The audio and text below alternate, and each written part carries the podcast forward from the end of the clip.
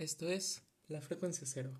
Yo soy Edgar Morales y este es uno de tantos podcasts que hay. Hola, estoy de regreso este viernes primero de mayo. Un tanto lluvioso, pero espero que no se escuche o al menos no moleste tanto como mi voz. Por cierto, feliz Día del Niño, aunque sé que no va a haber ningún niño escuchando esto, como seguramente ninguna otra persona. no, pero bueno, pues ya vieron el título. Voy a hablar un poco de algo que personalmente, bueno, si voy a hablar de algo aquí es porque personalmente me interesa, ¿no? Y pues sí, son no solo las tecnologías 5G como tal, sino las conspiraciones, teorías que no solo la tecnología 5G trae, sino en general todas. O sea, no sé, siento que tal vez haga como tipo varios capítulos de lo mismo, no sé, tal vez hablando de Hoy, bueno, hoy del 5G, tal vez otro de ovnis, otro de posibles asesinatos, no sé, cosas así. Al final, pues son muy, no sabría decir, no sé cómo, mm, muy místicas o simplemente que llaman la atención. Y pues, ¿por qué no? A huevo, no es mi podcast, hago lo que quiera. Bueno, no, de hecho no. Quería hacer un episodio sobre la religión, pero en realidad sí no me dio pena, pero pensé que iba a ser muy polémico, así que ya no lo quise subir. Pero bueno, regresando. Para empezar, les voy a explicar eh, por lo que pude entender, investigar, leer sobre el 5G. El 5G es la actualización, obviamente, de la tecnología 4G, que es una, por así decirlo, velocidad de Internet de telefonía móvil, más concretamente. Y el 5G se planea que va a trabajar en varias frecuencias, baja, media y alta. A diferencia de lo que mucha gente cree, ninguna de estas frecuencias es dañina para el ser humano, no mata personas, no te genera cáncer ni otras cosas. De hecho, de eso vamos a hablar un poco más, un poco más adelante. En sus frecuencias más altas, el 5G va a ser aproximadamente más o menos 50 veces más rápido que la velocidad actual que tenemos con el 4G. Y de hecho hay algunas personas que tienen el 4.5G o 4 Plus G, algo así, que es un poquito más rápido que el 4 que el 4G normal, el de toda la vida, ¿no? Bueno, el 5G más o menos va a ser 50 veces más rápido, claro, en sus frecuencias más altas. Como dije, hay tres, media, baja y alta. Em, esto va a consistir en una serie de estaciones, por así decirlo, distribuidas en todas las zonas. O sea, no sé si alguna vez o estén cerca de alguna antena de telecomunicaciones que ven que son enormes, llegan hasta el cielo. Bueno, aquí no va a pasar eso. Van a ser antenas prácticamente como las de la luz, postes de luz prácticamente con algunos pues aparatos electrónicos arriba pero al ser más pequeñas van a ser muchas más, de hecho exponencialmente muchas más. Sin embargo, pues te digo, no van a llamar mucho la atención porque pueden ir disfrazadas, eh, las pueden, o sea, pueden pasar como postes de luz normales así que en cuanto a contaminación visual no van a estorbar tanto. además, la frecuencia más baja no se espera que sea mucho más veloz que el 4G. O sea, esto, el hecho de que haya varias frecuencias y la gran diferencia que va a haber entre la más baja y la más alta genera el primer problema con esta tecnología nueva y es que no va a haber algo que regule como tal que los países usen una u otra. Perfectamente puedes estar en México, que algún día espero que tenga 5G, pero puede que tenga el 5G medio, tal vez. Y luego vas a, no sé, España y tiene el 5G más rápido. Así que alguien de España que venga a México le va a ser mucho más lento, aunque aparentemente sea el mismo 5G cosa que no va a ser así. Ese es el primer problema que tiene este... no, no es problema como tal, más bien es como el primer fallo de organización que se prevé que pueda haber. Y ahora el segundo y el que... Disculpen, me lastimé la lengua. ahora estaba en... El segundo y más problemático, por así decirlo, es que en realidad no se estima que haya un uso real. Porque, bueno, obviamente pues más velocidad, se podría decir, ah, pues veo películas más rápido, descargo aplicaciones más rápido, no sé. Pero recuerden que esto es telefonía móvil, o sea, es pues los datos de toda la vida que vas a tener en la calle. O sea, de momento no se va a mejorar la velocidad de internet de casa, de wifi en casa, porque bueno, este ya es bastante rápido, obviamente es más caro los planes, ¿no? Que cada servidor de, de internet te ofrece. Pero a lo que se va es que la gente no le dará mucho uso en el sentido de que no podrán aprovechar de verdad la velocidad. Hay algunas organizaciones que en vez de usar el 5G principalmente como medio de internet veloz lo utilizan por lo que les dije al principio, una red de pequeñas estaciones. Al ser muchas, pero muchas pero pequeñas estaciones te puede ayudar a facilitar el controlar cosas o programas o bueno, el ejemplo que yo vi era el controlar una serie de servidores para mejorar el funcionamiento y el flujo de comunicación entre un servidor y otro en un mismo edificio. O sea, simplemente te sirve para agilizar el proceso de transferencia de datos. En este caso sí se vería pues un uso, pero al final es hacia un sector bastante remoto y aislado. Y el 5G, pues obviamente se planea que sea algo hacia el, hacia el mundo entorno globalizado, algo que todo mundo le saque provecho, porque si no al final, pues sería mejor que fuera una tecnología no privada, más bien una, pues sí, tecnología aislada, por así decirlo, que sea usada solo para aquellas personas que de verdad la requieran. Ahora ya hablando con las cosas y por lo que principalmente quise fue el hecho de que tengo entendido que en varios países, pero hablando del ejemplo de mi bello México, mucha gente se rechaza, no, no solo rechaza, repudia la idea de que exista la posibilidad de que aquí haya antenas de 5G, que sí porque da el cáncer, que sí que fue el inicio del coronavirus, que sí te va a enfermar, que sí es para lavarnos el cerebro y muchas tonterías más, la verdad. Y todo, bueno, no todo, pero de hecho se están basando bastante en que en España hay algunas ciudades que se están encargando de disfrazar, entre comillas, las antenas como árboles, que en realidad no es nada más que algo que también dije al principio, simplemente es para disminuir la contaminación, visual, en vez de ver tantas antenitas con, con electrónicos y tal, simplemente les ponen literalmente unas hojas que, en serio, tú la ves y no te engaña para nada. O sea, obviamente sabes que hay una antena ahí. O sea, no te están tratando de ocultar nada. Simplemente es disminuir un poquito la, la contaminación visual.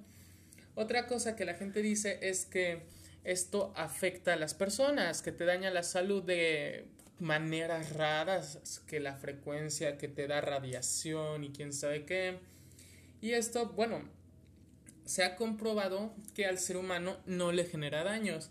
Pero hay quienes dicen, ay, bueno, el ser humano no, pero hay aves que han muerto por el 5G, por las altas frecuencias. Esta no es una verdad en el sentido de que mate aves, pero sí hay estudios que eh, no confirman, están pues estudiando, pues se está poniendo a prueba si las frecuencias más altas, que eran las que les había comentado al principio que iban a ser las más veloces y por diferencia, pueden llegar a alterar un poco el ciclo de orientación de los de las aves. No sé si sepan que hay algunas aves que migran por temporadas, que siguen ciertas rutas en el mundo y se cree, se especula que posiblemente estas frecuencias más altas puedan generar por así decirlo, interferencia con esto. Pero vuelvo a repetir, esto no está comprobado, aún se deben de hacer pues, más estudios, esperar a temporadas, a que las aves emigren para ver cómo reaccionan a los entornos que tengan 5G.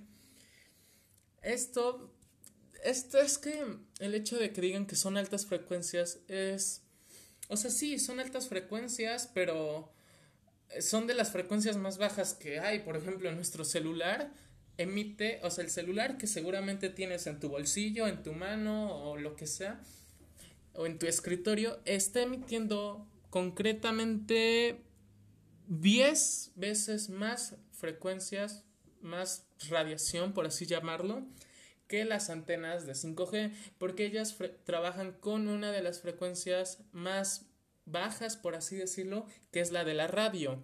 Esta es la que menos radiación, por así decirlo, para que sea algo comprensible, puede llegar a emitir. De hecho, el simple hecho de salir al sol te daña en concreto 6 veces, 60, perdón, 60, 60 veces más que estar en contacto con tu celular. O sea, no sé, estar 5 minutos al sol es mucho más perjudicial que estar en tu casa con tu teléfono. Claro, obviamente hablando de frecuencias de radiación, por lo mismo de los rayos UV. Por eso, hablando aparte, usen bloqueador siempre que puedan. Y recuerden que un bloqueador de más de 50, de más de factor 50, no sirve, es lo mismo. O sea, así puedes usar factor 100 o factor 50, te va a proteger lo mismo. Y recuerden cambiarlo cada hora, cada dos horas más o menos según cuánto suden. Pero bueno, regresando al tema y a lo que les decía. Em, y si vemos que salimos el sol y por lo general no genera muchos daños, tal vez quemarnos, obviamente en algunos casos la exposición prolongada puede generar cáncer de piel, porque ahí ya sí la frecuencia, la radiación que genera los rayos UV es suficiente como para pues sí, generar alteración en las células de la piel. Esto, como dije, es 60 veces mayor que la que tiene la frecuencia de radio, que es con la que funcionan las antenas de telecomunicaciones. O sea, en realidad no te va a hacer daño. Esto, bueno, pues lo pueden checar, en serio, está ni siquiera en una página, en una revista de ciencia profesional, por así decirlo. Simplemente entren a Google y chequen diferencia de espectro electrón, electromagnético entre distintos objetos, entre distintos electrodomésticos. Y ahí van a ver una lista en la cual pueden ver cómo es que cambia bastante, hay un gran mm, no sé, rango de diferencia entre una y otra. De hecho, siendo de las peores, bueno, que los humanos tengan, es los rayos X, y en primer lugar eh, los rayos gamma, pero a la que más, de estas dos a las que más nos exponemos es a los rayos X, que por cierto, mucha gente dice que, pero si los rayos X fueran seguros, ¿por qué los doctores se salen de la sala?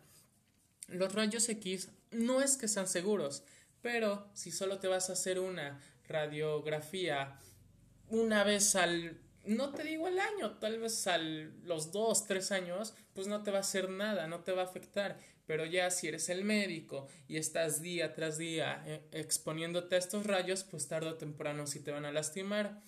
O sea, esto ya no solo es sobre qué tan grave o qué tan amplio sea la cantidad de radiación que cada objeto emane, sino el tiempo que estés con ellos. Obviamente, mientras más radiación y más tiempo, más daño te van a hacer. El ejemplo que decía, el de los rayos X. Pero pues sí, es todo, ¿no? O sea, no, tampoco tengo más que decir. Tampoco estoy diciendo que las conspiraciones en general sean falsas. De hecho, sí se ha dado el caso de que hay algunas, no que se eh, comprueben al 100%, pero que confirmen que hubo problemas, por así decirlo.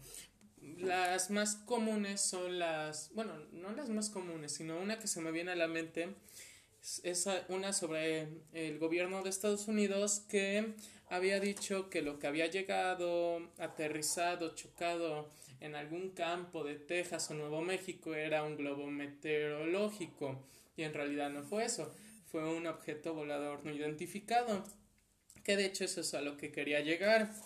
Hace unos días, semanas, la NASA y la CIA, de hecho, sí, irónicamente ambas organizaciones, desclasificaron algunos archivos sobre objetos voladores no identificados y sobre objetos voladores no identificados que luego fueron identificados.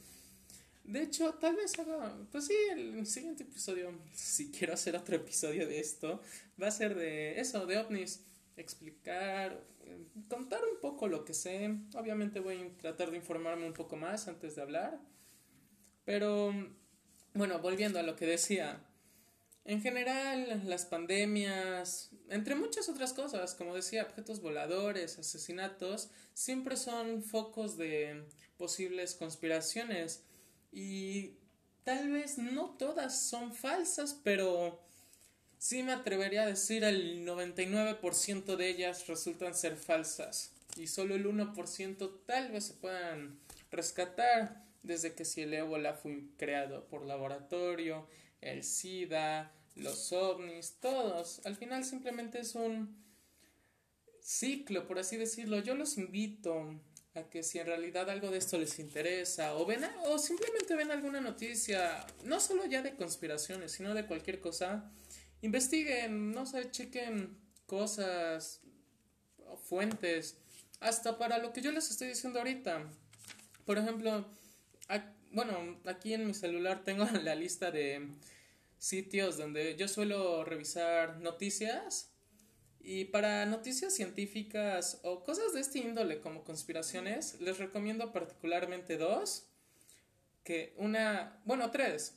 Una es New Scientist, em, en español sería el nuevo científico. La otra es The Economist, el economista.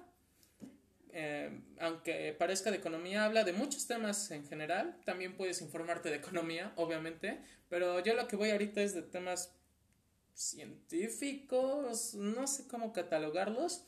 Y National Geographic, está, bueno, supongo que todos la conocen. Es una bastante buena, no solo para esto, sino para hasta temas de interés, por así decirlo, de naturaleza y todo. En estas tres es donde, bueno, también cabe recalcar que las primeras dos no tienen versión en español oficial. Hay algunas páginas que se encargan de traducirlas. Tal vez eso sea un problema para algunos que no, pues, no hablen inglés, obviamente.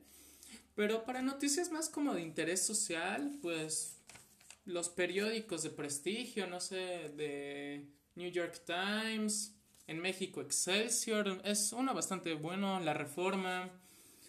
Pero, bueno, sí, les voy a decir el nombre de una página así bien bonita, bien padre, que sirve para confirmar, checar la veracidad de algunas otras páginas, que, bueno, em, eh, también está en inglés. Es que ese es el problema. En español no hay mucho contenido selecto, por así decirlo, pero, bueno, el nombre de la página es Media Bias Fact Check o checador de hechos de la de la de los medios.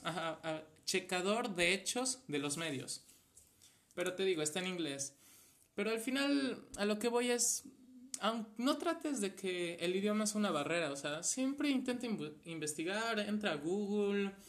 De hecho Google como tal tiene una aplicación que yo la uso personalmente y es una de, así se llama, Google Noticias y te da las noticias de tu país, en el global y sobre muchos temas y en general te muestra demasiadas fuentes de distintos puntos de vista y para iniciar en estos, tal vez si hay alguna noticia que te llame mucho la atención, la puedes comprobar aquí o en cualquier lugar. Al final simplemente es, pues eso, investigar por tu cuenta, no quedarte con lo que te digan los videos de YouTube conspiranoicos o con lo que yo te estoy diciendo ahorita. Te invito a que pues trates de leer un poco más, no solo para estar informado y saber, sino en general te ayuda. yo, yo puedo comprobar que de, de primera mano que sí te ayuda el, pues, ajá, el saber al menos tu entorno un poco. Pero bueno, ya me estoy extendiendo bastante. Supongo que ya se acabó. Otra vez veintitantos minutos, supongo, creo. Pero bueno, sí, esto fue la frecuencia cero. Buenas noches, tardes o días.